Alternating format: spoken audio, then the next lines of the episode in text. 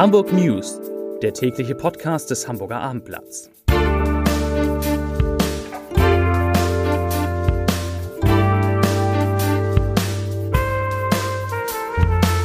Herzlich willkommen. Mein Name ist Lars Heider und heute geht es im täglichen Podcast des Hamburger Abendblatts um eine Hamburger Großfamilie, in der sich 18 Personen mit dem Coronavirus infiziert haben. Weitere Themen die Mietveränderungen durch Corona in Hamburg, die Hochschulen bekommen Millionen für ihre Digitalisierung und ganz schön, Helikoptereltern zu sein ist gar nicht so schlimm.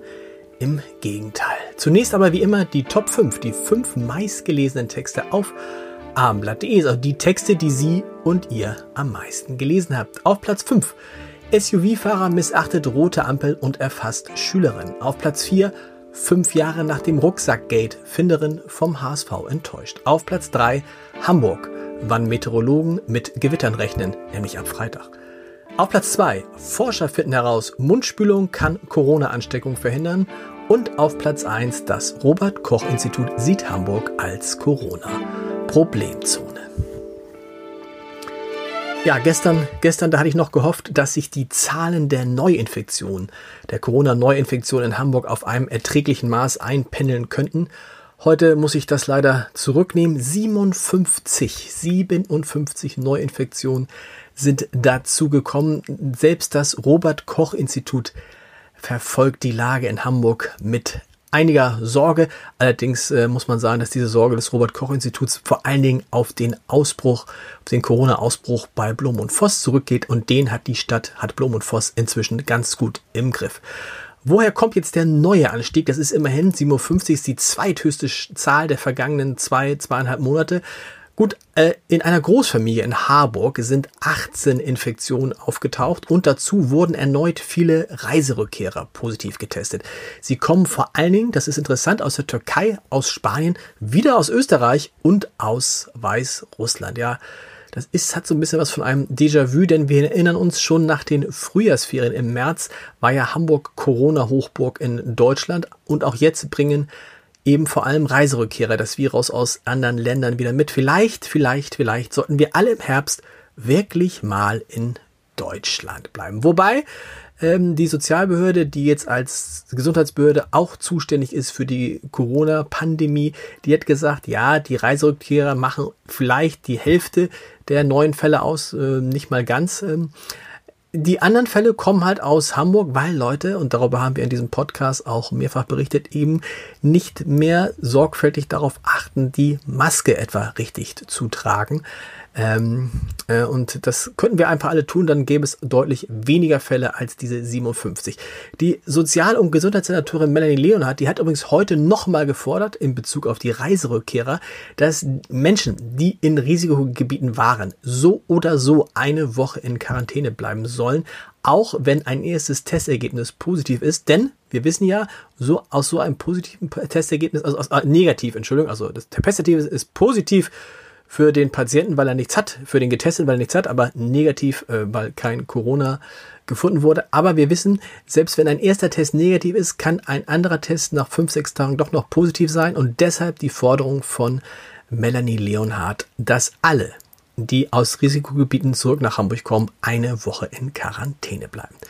Interessant und das ist schön, ist, dass es ruhig an den Schulen ist, was Corona angeht, auch wenn der Senat gestern bekannt gegeben hat, dass sich 23 Hamburger Schüler mit dem Virus infiziert haben. Allerdings 22 davon haben das auf Urlaubsreisen getan. Die waren nach den Sommerferien also noch gar nicht wieder in der Schule. Und wie genau die es dort nehmen mit den Hygienerichtlinien, das hat mir gestern lange eine Podcast-Hörerin erzählt, die, die selber Lehrerin ist. Ganz interessant. Also die müssen alle halbe Stunde ähm, äh, lüften, die müssen die Schüler rausschicken, die müssen darauf achten, dass die Schüler nur eine bestimmte Zahl von Minuten draußen sind in einem bestimmten Feld auf dem Hof und dann schnell wieder reinkommen und dann so reinkommen, dass sie keine anderen Schüler treffen. Also äh, von wegen, dass die Schulen es nicht so genau nehmen, was mir da die Podcast-Hörerin erzählt hat, ist das Gegenteil der Fall. Sie erzählte sogar von einer Kollegin, die sich eine Eieruhr stellt, damit sie bloß nicht vergisst, alle halbe Stunde zu lüften. So viel über die Schulen gesprochen wird im Moment, so ruhig ist es ja interessanterweise um die Hochschulen gewesen. Dabei haben die das vergessen wir so ein bisschen, ein komplett digitales Semester hinter sich.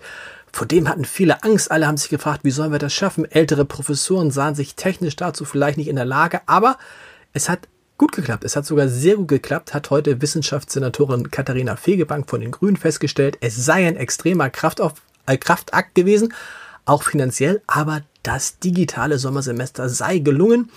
Die Universitäten, Hochschulen in Hamburg hätten weitgehend auf digitale Lehre umgestellt und äh, als kleine Belohnung bekommen sie jetzt vom Senat aus der heute beschlossenen Innovationsoffensive digitale Lehre 15,4 Millionen Euro. Die werden unter allen Hochschulen verteilt. Und für das Wintersemester gilt, es wird ein Hybridsemester geben. Das heißt, da, wo es möglich und nötig ist, da gibt es Präsenzvorlesungen und überall sonst wird digital gelehrt.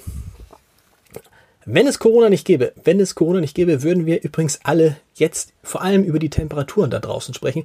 Die sind mal wieder irre hoch und daran ändert sich auch in den nächsten Tagen nichts, zumindest bis zum Wochenende. Sind in Hamburg jeweils mehr als 30 Grad vorhergesagt und auch in der nächsten Woche soll es so warm bleiben, wenn auch nicht ganz so heiß. Da geht es auch mal so im Bereich 26, 27, 28 Grad. Immerhin im Homeoffice, in dem auch ich gerade bin, sieht keiner, was man denn so anhat oder was man eben nicht anhat. Zu einem Thema, das alle, genau wie das Wetter betrifft, Hoffnung, dass die Corona-Pandemie in Hamburg zu sinkenden Mieten führen könnte, die können sich die Hamburger offensichtlich nicht machen. Nach einer Analyse des Unternehmens F&B stiegen die Neutragsvermietungen selbst im vom Lockdown geprägten zweiten Quartal um 1% gegenüber dem Vorquartal und gegenüber dem zweiten Quartal 2019, also im Jahresvergleich, liegt der Preisanstieg sogar bei 3,6 Prozent. Im Schnitt müssen für den Quadratmeter Wohnfläche in Hamburg bei einer Neuermietung 10,80 Euro bezahlt werden und das ist kalt. Und damit liegt der Mietpreisanstieg in Hamburg deutlich über dem Bundesdurchschnitt. Das wundert uns nicht. Und auch das ist herausgefunden worden. Selbst richtig, Menschen, die richtig gut verdienen, müssen in Hamburg etwa 27 Prozent ihres Einkommens für die Miete aufwenden.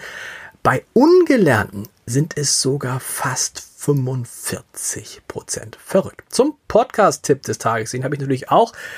Ich habe mich in meiner Reihe Entscheider treffen Heider mit Professor Dr. Michael Schulte Marquardt getroffen. Der ist der Leiter der Kinder- und Jugendpsychiatrie im Universitätsklinikum Eppendorf, aber auch erfolgreicher Buchautor, hat Bücher geschrieben wie Burnout Kids und Super Kids und ganz interessant, er arbeitet an der Digitalisierung der Psychotherapie.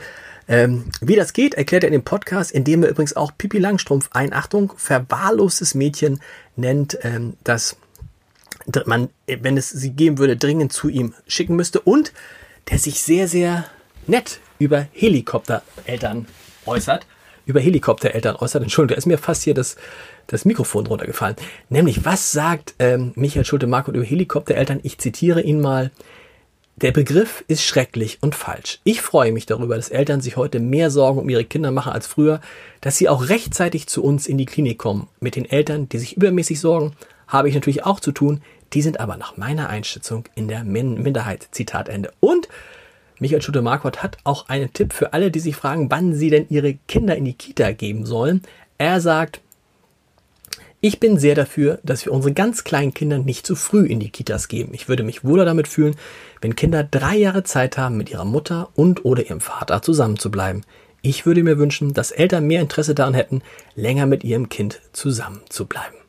Das habe ich jetzt doppelt vorgelesen. Ah, also, das äh, ist, damit ist klar geworden, ähm, nicht vor drei Jahren die Kinder in die Kita geben, schlägt Michael Schulte-Marquardt vor. Mir schlägt die Hitze, glaube ich, aufs Gemüt. Deshalb schnell zum Leserbrief des Tages. Er, kommt von Jens Ode und na klar, es geht um das große Thema aus dem Podcast von gestern. Da ging es ja darum, dass Hamburgs ehemaliger Bürgermeister Olaf Scholz jetzt Kanzlerkandidat der SPD ist. Darüber habe ich mich in einem Kommentar sehr gefreut. Jens Ode sieht das ganz anders. Er schreibt, die SPD wird mit oder ohne Scholz auch 2021 wieder krachend scheitern. Die Partei hat so gut wie nichts mehr mit den früheren Idealen gemein. Die Meinungskultur in der SPD Hamburg hat Scholz abgeschafft. Die Partei hatte ihm widerspruchslos zu folgen, eine Basta-Politik à la Gerhard Schröder. Seine Fehlleistungen wie zu, zu Beisp zum Beispiel G20 wurden bagatellisiert oder schön geredet.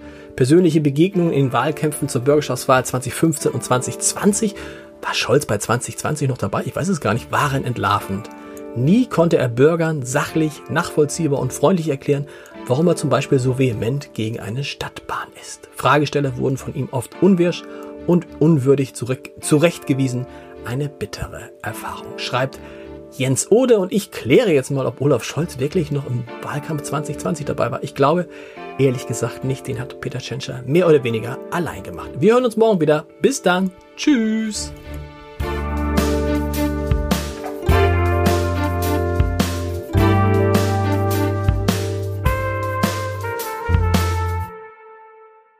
Weitere Podcasts vom Hamburger Abendblatt finden Sie auf abendblatt.de slash podcast.